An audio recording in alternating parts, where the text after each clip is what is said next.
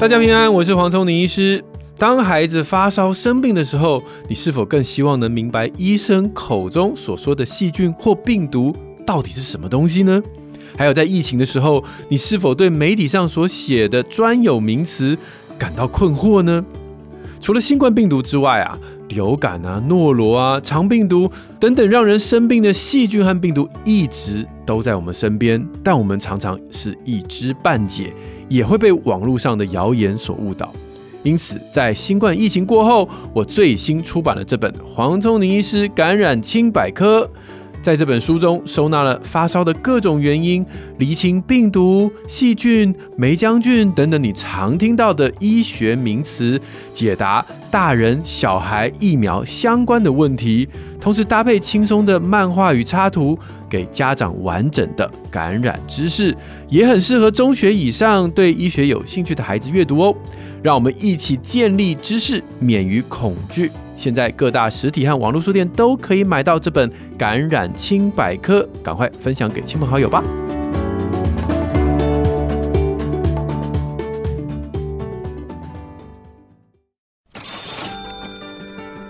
向达人取经，聪明打理一个家，从食衣住行娱乐到健康生活理财，爸妈就是最棒的家庭经理人。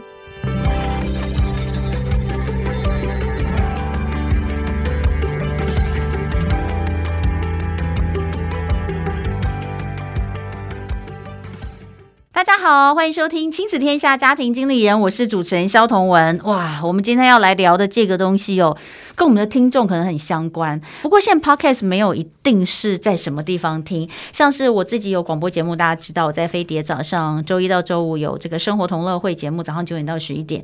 我们还是百分之七十的听众是这个开车的朋友。诶，开车的人最怕什么？最怕就是碰到路上的意外。那 Podcast 的朋友们，诶，其实现在有很多人开车的时候听 Podcast 哦。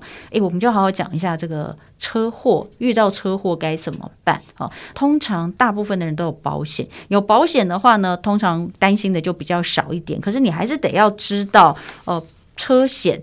到底呃里面有分哪些？然后我到底应该要怎么选择？而且我觉得很妙的是，嗯，今年不是有个闰二月吗？大家知道，就是今年从农历二月到闰二月那段期间，所有的命理老师不分中西都告诉大家，那段时间车祸特别多。你知道刚开始的时候我还没有放在心上，后来我发现真的是诶，就是有一段时间大家有没有觉得整天都碰到车祸？我有时候一天。会看到两到三起车祸，而且我身边很熟的朋友遇到车祸都好多，不见得真的人有什么事，但大部分都车有事。像是我有个朋友，真是被水泥车撞，欸，诶，哇塞，那个车子被撞破，我这很久没有听到车子车胎跟这个。钣金都被撞破，因为他被水泥车撞。当然人没事是最好，可是如果没有保险，真的也是蛮麻烦。还好他说这种营业用车大部分都是有保险的，所以我们今天就好好来聊一下车险。今天在现场请到的这一位呢，哎，是我们的保险达人，而且他专精在产险的部分，今天要跟大家讲清楚哦，在车险的部分，让我们欢迎爱华林爱华。亲子天下听众，童文姐您好，我是爱华，大家都叫我 Ed。Ed，哎。那个车子到底要保什么险啊？强制险是一定要保嘛，对不对？对呀、啊，强制险是政府规定一定要投保，不保我就罚你钱。哎，那强制险保费很低嘛？嗯，大概多少钱？一点点，一年一千上下。哎、嗯，那如果开车的人只保强制险的人多不多？多，但不建议这么做。对呀、啊，当然很不建议啊。嗯、我们就来讲一下那个。那我们所谓的车险是指责任险吗？还是？对，因为其实啊，嗯、车险主要分成强制险跟任意险两种。对，那你的概念很简单，你就把强制险认为成健保。那任意险就像自己会去保医疗险哦，因为我们知道健保不足，所以我去买医疗险。嗯、那我们会知道强制险不足，所以我们去买任意险。强、嗯、制险就是政府规定要投汽机车都要投保的保险。嗯、那任意险是车主可以自行决定我是否要投保。嗯、而我们最常最常用到的第三责任险就是任意险的其中一种。嗯，是是指赔人的，是不是？对，所谓的第三人责任险啊，就是在讲说，其实我们今天在开车在路上啊，嗯、我们都认为哦，我们自己有买强制险，好像很厉害。嗯，但其实有没有可能一不小心，我们不小心碰到行人，把他手上的 iPhone 喷掉了，他的荧幕裂了，嗯、我以为我的保险可以赔，其实强制险是不理赔这个范围。强制险只赔人嘛，嗯、我们就记得这件事情，就是如果今天你发生车祸的话，对方人身上有什么问题，他的医疗你可以赔。对。但是如果是他的物件，身边的物件，那所以包括他的车子，没错，他的车子，他的 LV 包要是被你擦伤，掉到地上擦伤了，哇，他跟你说说，我这个 LV 包经典款的，或者是我的爱马仕，这颗要三十万还要配货的，请、哦、想办法把这个三十万给我生出来。强制险是完全不理赔这一范围的哦。啊，哎、欸，你你吓到我了。那请问，我我们一般如果保那个第三责任险？那那你可以帮我赔他的那个爱马仕包吗？可以啊。那跟保费有关吗？哎、欸，没有关系，它跟额度有关系哦。对，好，也就是来聊一下。对，我们在讲说啊，其实所谓的第三人责任险，它就在针对如果今天我造成路上的用路人乘客一些的财务损失或身体的体伤的时候，嗯，那如果今天的发生财损的案件或是重大的伤亡的时候，理赔金额往往会非常的庞大，嗯，那强制险它本身理赔的金额就有限制，嗯，而且它的项目又分得很详细，它其实在实际上的理赔案例中，它 always 没有办法达到足额的理赔，嗯，所以往往就我们透就会透过第三责任险来转嫁风险，嗯，那我这边童文姐，我举两个例子，嗯，来举例好不好？嗯、第三责任险到底怎么赔？非常实际化哦。假如今天我们开车想要路边停车，格子有一点小，嗯，不小心撞到前面停在停车格上的车辆，嗯，造成对方的车辆损坏，嗯，那这样子应该是我的问题吧？是我的啊，对，因为对方没有动，人甚至不在车上，对，不对？对对，所以今天如果是我的问题，那我必须赔对方的这台车的维修费三万块钱的话，嗯，第三责任险的财损就可以帮我 cover 这一块，对。对。那我再举另外一个例子好了，好，那如果今天我们正在行驶在马路上，嗯。今天一个晃神，手机响了或卫生纸掉下来了，嗯、哦，我一个晃神，导致我不小心追撞到前面的车辆，嗯，那对方不仅驾驶可能有造成比较严重的伤亡，对方车子又损毁，嗯，那这时候家属可能开口跟我们求偿个三五百万，嗯，那这时候强制险它可以帮我支付对方如果今天不小心造成死亡或是受伤的部分的两百万，那第三责任险则是会再帮我补贴，如果今天对方跟我要求五百万，但强制险只能赔到两百万。那上面还多出那三百万，就是第三责任险要负责的部分了。哦，哎，第三责任险，那我们再重新回来，嗯，以车险的部分可以分成强制险跟任意险，你刚刚讲的第三责任险就是在任意险的部分，对不对？没错。那所以呃，强制险反正强制险就是大家都要保，就是这个政府规定的，嗯、每一个人都要保。是。任意险的部分就看你要不要加保。可是任意险又分里面，比如说像第三责任险，第三责任险是属于任意险的一种而已。对。那还有别的吗？对，还有很多种。哦。叫做例如说，哦，今天我是开车的人，假如今天撞到前面的车，可是我可能也受伤了，嗯、我想我自己去看医生。我我的我看医生的钱，我也想要被理赔啊。哦，这时候叫做所谓的驾驶人伤害险。哦，或者是我今天开车，我的副驾驶座有乘客，嗯、那因为出了一场车祸，他受伤也好严重哦。可是他因为坐我的车而受伤的，嗯、我是不是也应该要理赔给他？嗯、这时候就会出现乘客体伤责任险。哎、那这样听起来，如果是营业用车，比如说是计程车大哥们，他们是不是就会保你刚刚说的那个？童文姐，这问题讲的问的非常好哎、欸。我不得不说，我可以讲一个我去年底才被计程车司机撞的案例吗？哦，真的假的？好啊，当然，呃，先先致上我的慰问之意。没事没事，那你还好吗？很好，人人非常好。你是开车被撞到吗？我在开车，我在市民高架上。哦。然后那是个车速非常缓慢，大概我时速十以下，前面就即将停下来，我听到一个嘣，嗯，头很痛。我下车之后，发现我车屁股全部都凹了，然后后面是一个看起来非常愧疚，嗯，跟没法度的一个司机大哥，嗯。他走下来第一件事情说：“可不可以不要叫警察？”嗯，我说不行，对呀、啊，你把我车撞成这样，我一定要叫警察。嗯，大哥，你有保险不？嗯嗯，低头看看，嗯，没啦，怎么会保那个？嗯，嘿，其实事事情就奇怪了，计程车都在路上跑，他们为什么不保保险？计程车司机是不是也只有他们？是不是多多多半也都只有保强制险？对，因为其实坦白说，营业用车，尤其像是用。车子来当交通工具的，啊、像是外送员或者是呃司机大哥，其实他们愿意承保他们的保险公司有限，这是第一件事情，因为他们出险率真的太高了。对、哦。第二件事情就是他们的保费真的是一般平民的大概好几倍，可能三到四倍。哦、司机大哥也是赚辛苦钱，他看到这个保费就会缩手。嗯，对，所以你刚刚这样讲，应该讲任意险的部分里面还有分好多种，对，没错。像你说哦，保这个如果出事的话，自己身上的受伤的部分哈，对。那通常如果我有医疗险，嗯，或是意外险，我可能不见得会用到这个，对，对不对？哦。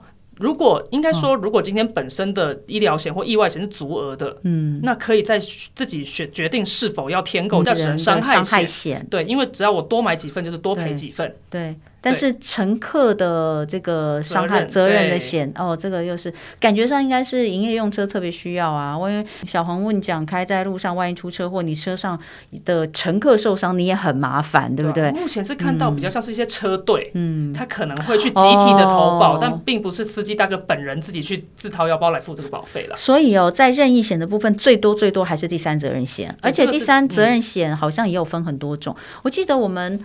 有什么甲式啊、乙式，是不是一大堆的？红姐，那是车体险哦，那又不一样了。对，哎，车体险不是产险吗？车体险是产险，它是任意险的其中一环。哦、第三责任险专门赔偿对方以及他人，也就是我造成对方或他人的受伤或是损失的时候，哦、我赔给他的。但这个问题非常好，哦、那我自己的车怎么办？对对，所以如果今天我自己的车的损伤，我也想要被赔偿，就需要投保所谓的车体险。哦，他用来赔哎，我自己的车受伤了。所以我们刚说的假释乙式是针对自己吗？的车体险，自己的车子对不对？甲式车体险、乙式车体险及丙式车体险或限额车碰车。哇，我真的没搞清楚哎、欸、哎、嗯欸，那我们再重新来一遍，我就一直不停的在做整理哦。车子呢，这个车险的部分真的好多哦。那你先想哦，因为大家都会想说，我撞到别人，我要赔别人。我也要自己的车也要修，对，所以你如果要赔别人的部分，就是我们刚刚所讲到的任意险、第三责任险这个部分，对不对？那不管是赔他人，或者是赔他的包包，或是他的车，这些是在这个部分。那如果是自己的车要修的，那就是我们说的车体险，就是你平常会有什么甲式、乙式一大堆的，对不对？没错。哎，那。通常，如果我们真的就是我们有保险，假设我有保险的话，我碰到车祸，第一件事情，呃，当然报警嘛。我我自己有曾经有过好几次的这样的，不管是人家撞我，或是呃这样，好像都是人家撞我比较多。对，因为我，我大概第一，我大概第一个大概当然打给警察报警嘛，对不对？第二个我一定打给我的保险员。所以，所以我们这个现场车祸有没有什么一个？流程 SOP 当然有啊，嗯、对啊，其实我们也时常接到客户车祸当下会急着打给我们，嗯，对，那其实这时候啊，我们会建议他第一件事情，当然报警以及拍照搜证，这时候对客户来讲是比较有安全性的，嗯、记得把附近所有的路况，或者是可以拍到的路牌，或是红绿灯的状况，先把它记录下来，或车的位置，嗯、对，那这时候警方到其实来做笔录，对不对？嗯，对，所以其实做完笔录之后啊，其实保险业务员到现在都还没有出场。你会发现，通常你打给保险业务员之后，他会教你下一步该怎么做。你车要去哪里修？记得去看医生。可是其实我们真正在做的事情是事后的出险。嗯，对，保险业务员会在车祸当下的现场处理告一段落之后，嗯，可能是当天或者是隔几天来到客户这边帮忙写一个所谓的出险单，也就是告知保险公司，哎，我的客户我的这台车目前有这个状况哦，后续有些理赔的部分，请理赔人员来做这些联系。嗯，对，所以人的部分呢，我们就建议。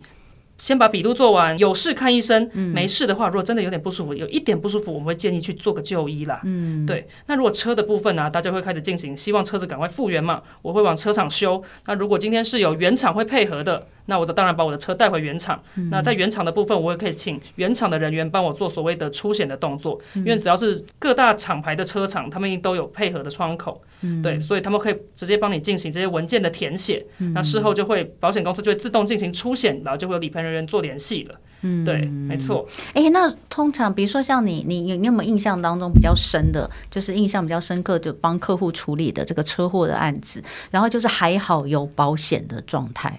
那我目前因为我自己被车撞的这件事情实在太印象深刻，我是可以拿我自己你刚刚还是刚刚那件事吗？因为，因为我自己就是我自己的客户，然后我有感受到身为有保险真好的这个真实案例。嗯，对，好，我举一个例子，因为那时候我车被撞的当下，嗯，对，我人没事，但是我车基本上不能开了。嗯，对，于是我就知道我的保险里面有所谓的道路救援险。嗯，好，我就第一时间联络道路救援，帮我免费的拖到我的车子的原厂。嗯，之后我就进行请呃原厂的人员帮我填写所有的文件，所有的出险文件。嗯那这时候后续的部分，理赔人员就联系我了。嗯，对。那这件事情，因为对方撞我，嗯，可是要记得一件事情，对方没有保险，对，所以其实钱非常的会不好讨。嗯，但还要好加在我当初投保自己的车险的时候，嗯、我有帮自己投保车体险，就我们刚刚说的吗？对对。所以其实这一次的车祸完全百分之百是因为对方的过失，他就是晃神的那个人，他撞上我。嗯。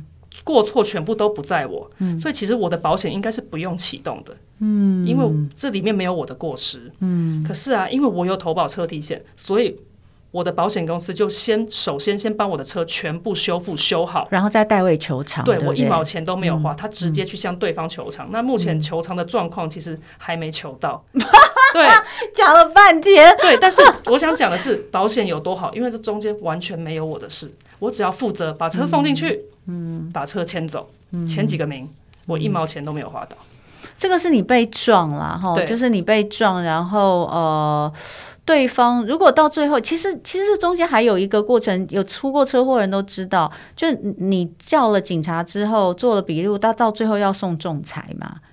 嗯，对，不对？送仲裁还是理清一下造责比例的话，现在没有百分之百这种事情了，没有所谓百分之百没有责任，你的事哦，我的是百分之百，哇，真的已经出来了，是不是？对，警察连行车记录器或者是都不再跟我要，他警察直接在当下直接说，其实很清楚是谁的问题了，因为我几乎是静止的状态。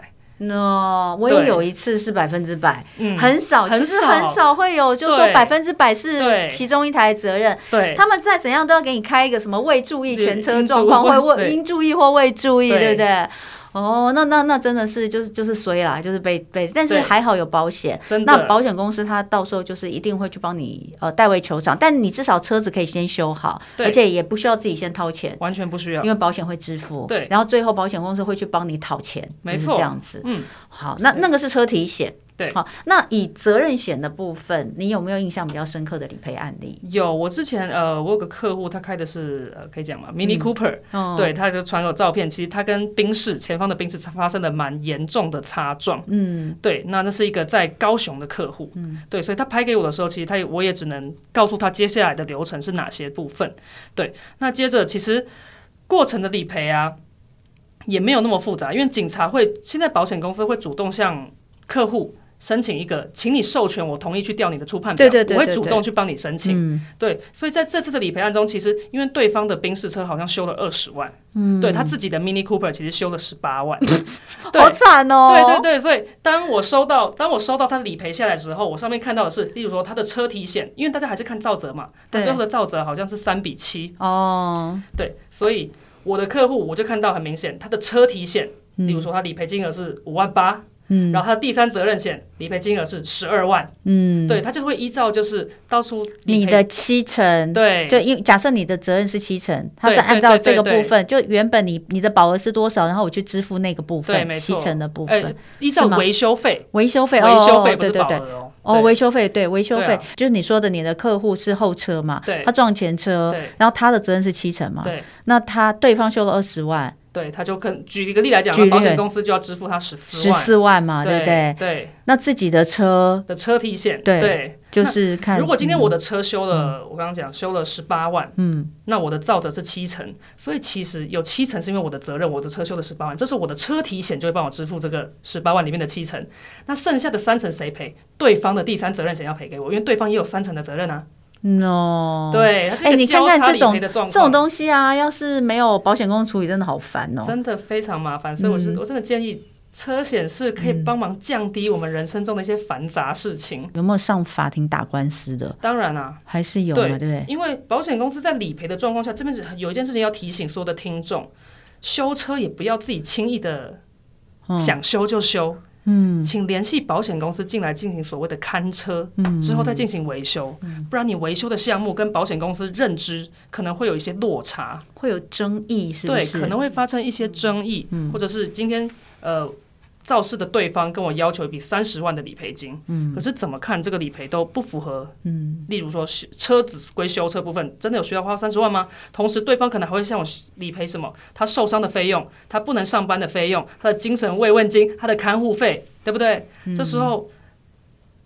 狮子大开口，要么要一个一百万的理赔金，说哦，这是我的精神损伤。嗯，那时候保险公司也会去评估，诶，为什么我要赔你这个一百万？嗯、你里面所列出的项目是否都符合公道正义、有合理？嗯、对，那当然这是一个谈理赔的一个过程。嗯、如果谈理赔，对方的要求以及我们可以提出的理赔金，如果 OK，理赔好，OK，没问题，和解同意书签下去。但如果第一阶段有问题，上所谓的调解委员会，嗯，由调解委员来评断双方的这个说辞跟定义，第一阶段是否可以接受调解过后的理赔金？嗯，那如果又调解不成的话，那就要进入诉讼的阶段，嗯，这时候可能就要找律师了。嗯，对。哎，可是啊，你知道我们也曾经有过这样的状况，就是我有险，我有保险，嗯，可是我到最后是决定，就是我我不启用保险，我直接赔给他。什么样的状况会是这样？你那时候为什么会这样做？因为你如果出险了，你隔年的保费就会大增嘛。没错，答对。对，所以什么样的状况会？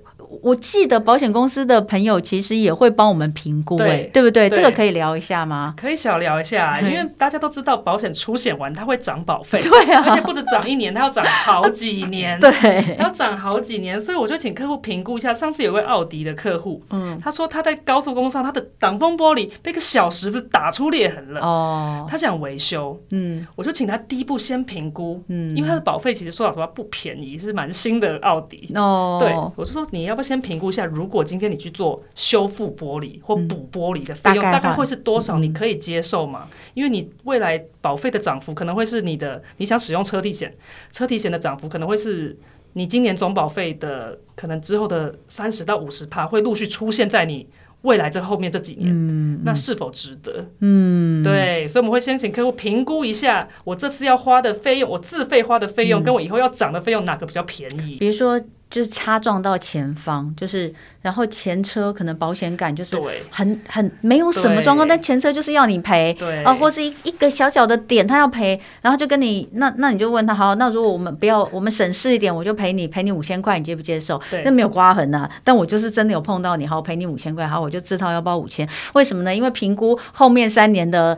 涨的保费金额应该不止这五千，没错，然后就干脆自己处理掉，是有可能发生的，是有可能，所以这个东西也是可以评估的啦，是该评估啊，我觉得很该评估，嗯，但记得童文姐你刚刚讲那个状况，记得要在警察局发生，不要私下和解，真的吗？千万千万千万不要私下和解，嗯，发生任何事情，嗯，都请在警察局处理，嗯。我人生最小的一个赔偿是我自己，我不小心倒车的时候撞到一台机车，把它撞倒了，他的那个飞旋踏板就是坐后座的人可以踩的那个断掉了。嗯，我最后在警局赔了他一百五十元。嗯，但是这件事情就就此落幕，对，他不能再有后续任何多余的赔偿的要求。哦，对。可是我们会以为说，你今天报了警，做了笔录之后，你就是当然就是说，你可以现场选择和解了，是这个意思吗？但我还是要去警察局做笔录吗？在警方面前做这件事情，而不是私下和解。哦，那我们还是要报警吗？当然，当然要，当然要，当然。那报警的时候，你就是要花两个小时做笔录，然后最后决定和解，我赔你一百五十块，然后你以后不可以再来啰嗦，因为我们已经在这里把事情解决了。没错，因为我担心他之后两个月会缠着我。哦，所以警察等于是一个公证人的概念吗？没错，哦。所以，我刚的我被撞的那当下，警察那个司机大哥其实想叫我不要叫警察，但不行，因为他没有保险，他想要可能付我几千块了事。嗯，对。好，所以这个很重要，这也给大家一个一个想法，因为通常我们大概就是啊自己私底下掏腰包，可是有时候真的麻烦，你真的不晓得他过了两个月之后会干嘛。他突然间过了两个月之后说，哦，你上次碰我一下，后来我整个车子结构都不对了，哇，那真的是后续非常的麻烦。所以如果今天你为了省保费，车子后面涨的保费，你评估之后你觉得。呃，呃直接付钱给他比较划算。那这件事也切记要去警局来做，对不对？好，这个很重要的一个概念。产险很多，除了车险，我开车的朋友都一定会碰到之外。呃，有房子的人大概也都会有什么地震险啦、火险啦，像我的房子也都有保这个。可是有一个险我搞不太清楚，叫做公共意外责任险，这个可以请爱华跟我们聊一下吗？可以啊，其实所谓的公共意外责任险，就是其实、嗯、呃政府是有规定，任何的营业场所，嗯，若是您的场地的设置不是那么恰当，或是因为呃经营方的责任造成来这边的过客或是消费者。造成他们受伤，或是有些财损状况下，哎，经营者是要负理赔的责任的哦。嗯，对，所以大家可以试想，我们路边去的任何店家，我们来想一个状况：如果今天我们带着一个小朋友在餐厅奔跑，嗯，然后他的头不，他不小心因为地不平有个凹洞，然后他绊到，然后头磕到桌角，然后大流血，你这时候会跟老板说什么？我不会啊，我不会说什么，我可能会说，哎，你有没有什么东西可以让我止血一下，或是可能是比较严重的。没有啦，你的意思是说，我们可能会觉得店家这个设置不当，对不对？我知道你的意思。对，或是这些呃楼梯上面太滑，嗯，或是没有设置适当的扶手，让长辈可以慢慢走下来，然后长辈直接一路滑下来。对对对，这个就会有有比较比较有争议。假设说他是因为这个楼梯设计不当啊等等的。好，那这个时候。店家他就可能需要赔偿，是这个意思吗？对，所以所谓的公共意外责任险，就是在帮经营者转嫁这些，嗯、如果消费者在这边因为我的场地设置不当而造成的一些损失。对，那我这边举个例子，我之前手上有一个呃餐饮业的店家，嗯，好，他的消那天天雨路滑，他有个消费者走出店家之后，在骑楼一个滑倒，嗯，他右手的手肘最凸的这块骨头叫做鹰嘴突，直接粉碎性骨折。哦，对。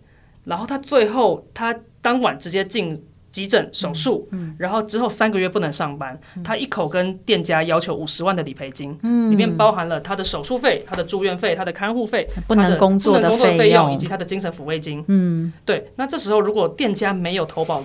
公共意外责任险，那这些费用他就得自己去跟这个消费者，嗯，来做一个协商跟求偿，甚至上调解，嗯，对。但是在保险公司有保险公司的状况下，保险公司就有理赔人员来评断这一切，调出我们的所谓的监视器，嗯，看一下当天有没有我们有没有设置天雨路滑的牌子，嗯，或地板到底什么样的状况，那消费者当天到底是慢走、快走还是在奔跑，到底是谁什么样的责任？来去做一个理赔的评断，这样子、嗯、听起来也很像车祸发生之后，保险公司做调查跟代位求偿是做法是一样。没错，那我问一下哦，公共意外责任险。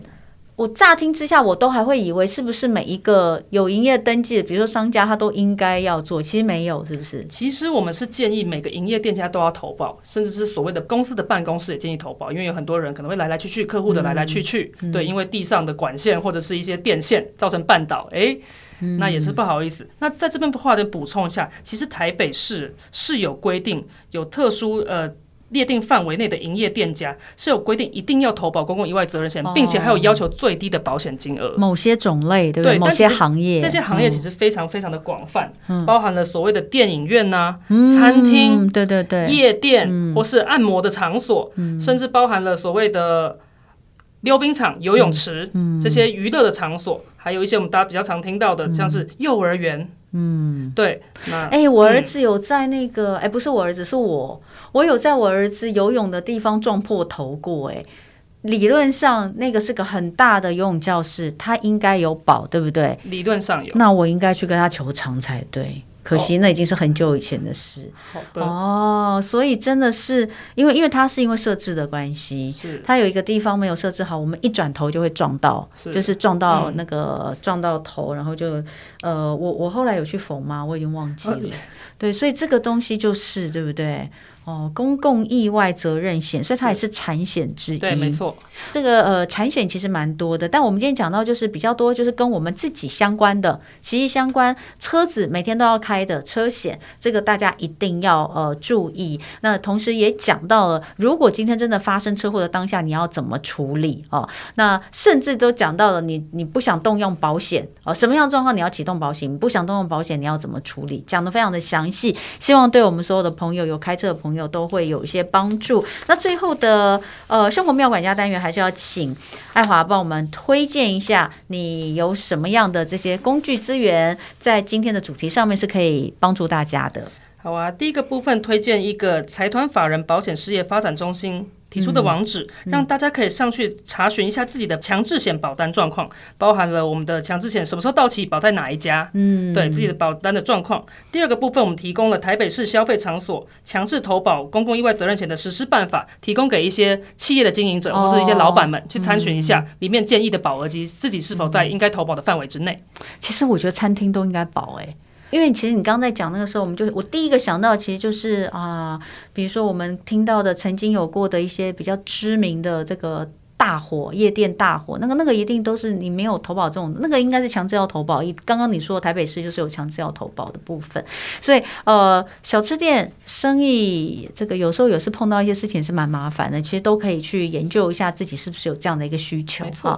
所以今天哎呀，反正我觉得保险东西就是讲不完啦，光是医疗险啊，像是这个自己的人身保险的部分哦，就很多，那产险的部分也很多。那今天主要是希望大家可以把车险的部分厘清好。那看看怎么样的状况应该怎么保会比较有利哦。这个因为你看我们保车险是一样，以第三责任险来说，呃，第三责任险或者车体险其实也都会针对你自己的使用的状况，或者是哎你车子几年了，这都会不太一样哈。这个大家都可以去了解一下。那今天非常非常谢谢我们的保险达人林爱华来跟我们聊这么多，感谢爱华。是。那呃刚刚爱华提供的这个连接，我们也放在节目下方的参考考栏给大家参考一下。那非常谢谢大家今天收听家庭经理人，我是彤雯，亲子天下 Podcast 周一到周六我们谈教育聊生活，开启美好新关系，欢迎订阅收听 Apple Podcast 跟 Spotify，给我们五星赞一下，欢迎大家在许愿池给我们回馈，我们下次见喽，拜拜。